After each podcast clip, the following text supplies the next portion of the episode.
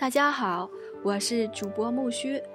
今天我们所要分享的是由英国的尼尔·麦格雷戈所写《大英博物馆世界简史》——冰河时代后的石与信第九篇：玛雅玉米神像。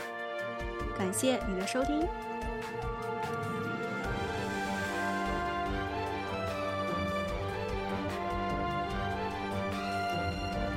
玛雅玉米神像，石头雕像发现于洪都拉斯科潘，公元七幺五年。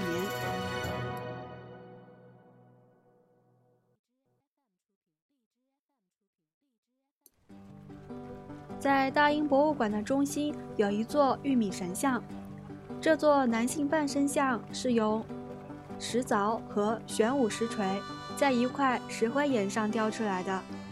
体型较大，左右对称，双目紧闭，双唇微张，似乎正在沉思，与另一世界进行交流。他的双臂弯曲，掌心向外，一手朝下，一手朝下，让人感受到一种宁静的力量。神像的头部有巨大的头饰，像是一根玉米棒，头发也像是包裹在玉米皮中的玉米穗一般。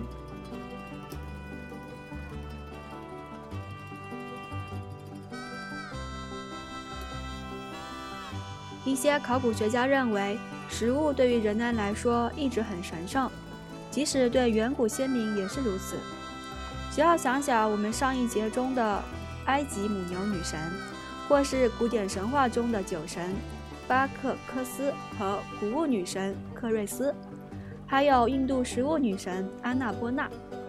但在约五千年至一万年前，莫斯冰河时期结束之后。是一个较为特殊的时期，大批的食物伴随着大量新的神邸出现，如第六节中所述，在世界范围内，人类逐渐找到可以成为食物的特殊植物。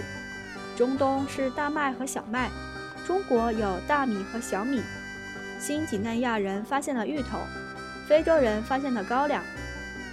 在这一过程中，各地关于神的故事开始涌现。死亡与重生之神，掌管四季轮回、保障农作物丰收之神，以及代表信徒们所食用的食物本身的神灵。这座半身像便是这一全球进程的产物，它是神话的具体形象，来自中美洲的食物之神。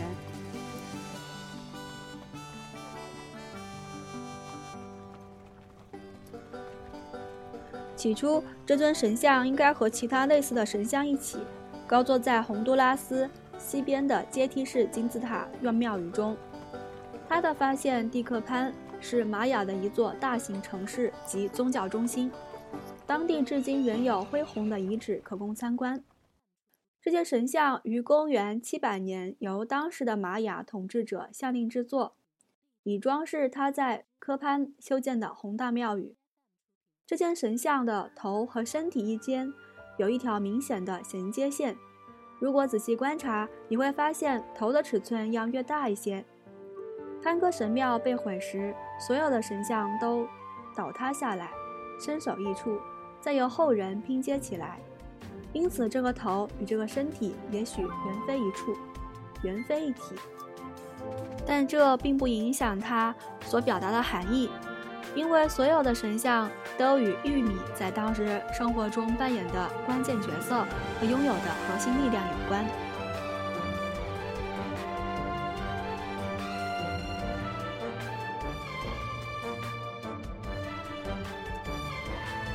我们的玉米神像相对较新，制作于公元715年，它所承传了一段相当长的传统。中美洲人几千年来一直崇拜着玉米神和他的前任，他的神话故事反映了玉米每年的种植与收获，是中美洲文明的基础。在神话中，玉米神如同玉米一样，每年在收获季节都会被斩首，然后再重生。种植季节开始之际，它重新变得年轻、鲜丽而美丽。为何它会如此的吸引那些富有手握权力的主顾？例如下令制造这尊神像的统治者。人类学家玉米史的作者约翰·斯托勒解释道：“古代社会的精英阶层极其看重玉米，认为它拥有一些稀有的特质，然后他们把这些特质和自身联系起来。在年轻的玉米神身上，这一点表现得尤为明显。我们的雕像明显是第三轮造神运动的产物。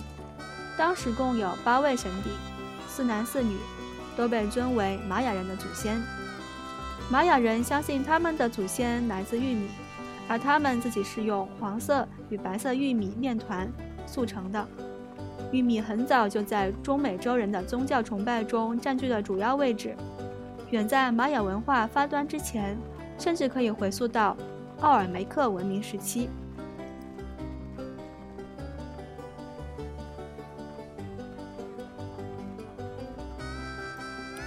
因此，这不仅仅是一尊让人难忘的美丽雕像，它还能让我们看到古代美洲社会对自身及环境的态度。玉米神一方面表现了农作物循环的自然状态，播种、收获，再重新播种；另一方面也表现出对人类出生、死亡和重生的另一循环的信仰。不仅如此，它还是中美洲人类的创造者。希伯来神邸用泥土创造了亚当，玛雅神用玉米创造了人类。整个美洲最著名的神话《波波尔乌》便讲述了这一故事。在漫长的岁月中，这个故事一直口耳相传，直到17世纪才被正式记录。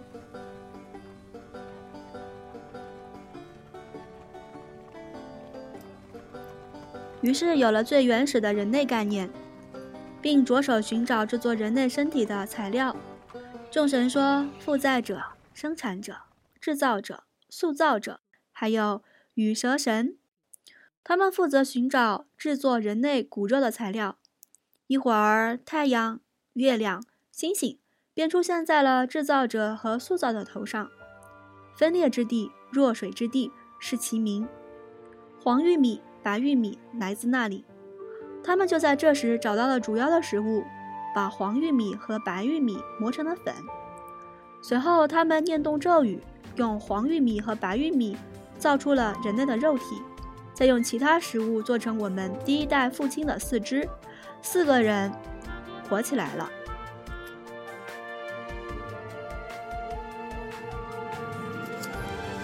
为什么是玉米而不是小麦？或是某种肉类成了美洲人最喜欢和尊崇的食物呢？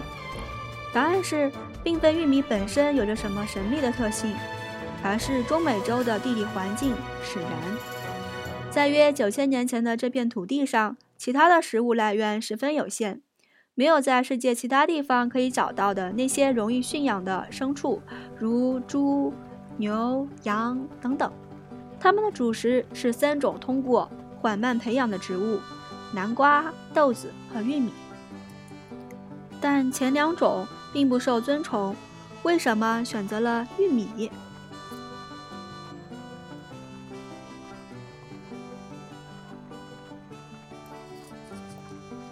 玉米的祖先——墨西哥类鼠属，是一种适应性极强的植物，不管在丰饶潮湿的低地，还是干旱的山区，都能生长。农民随四时迁移，而他们所有的居住地都能种植它。不管不不断的收割，还是能使玉米长得更大更好，从而快速的增加产产量。农民的辛苦付出逐渐得到了稳定的回报。最关键的是，玉米富含碳水化合物，能让人迅速补充能量。只是味道欠佳，因而农民很早就开始培育一种本地植物——辣椒，组成绝妙的搭配。辣椒本身的营养价值很低，但它能能够让清淡的淡水化合物变得好吃起来。它们在美洲的培植和传播表明，在人类种植农作物之初，就已经开始注重味觉享受了。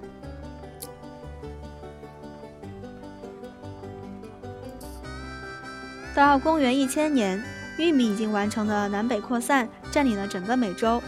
鉴于早期的玉米不但不美味，而且几乎难以食用，这一点颇让人称奇。当时的玉米不像今天这样煮熟就能直接食用，如今，这种方便的食用方式得益于一代代农夫的选择性育种。他们选出最好的种子进行下次播种，不断的优化玉米品种。几千年前的玉米棒十分坚硬，生食会让人极其难受。生玉米粒必须在熟石灰水中煮熟，若非如此，玉米的两大主要营养素氨基酸与维生素 B 便不会分分析出。之后再磨成糊，再做成无效面团。看起来，玉米神希望他们的信徒们为了晚餐而努力劳作。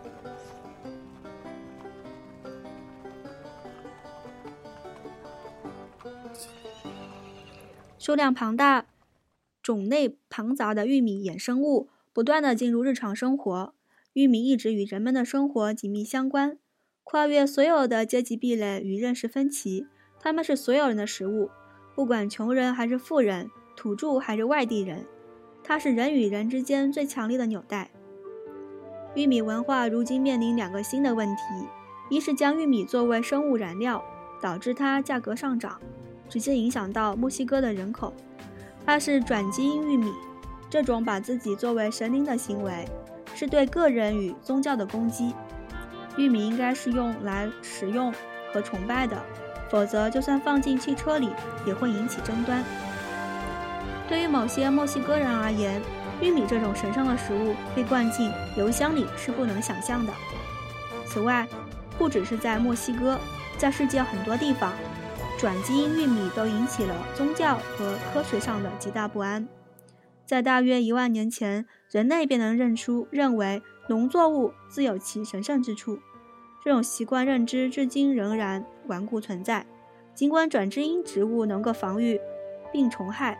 在很多人仍担心它们会破坏自然规律，担心人类正侵入神灵掌管的领域。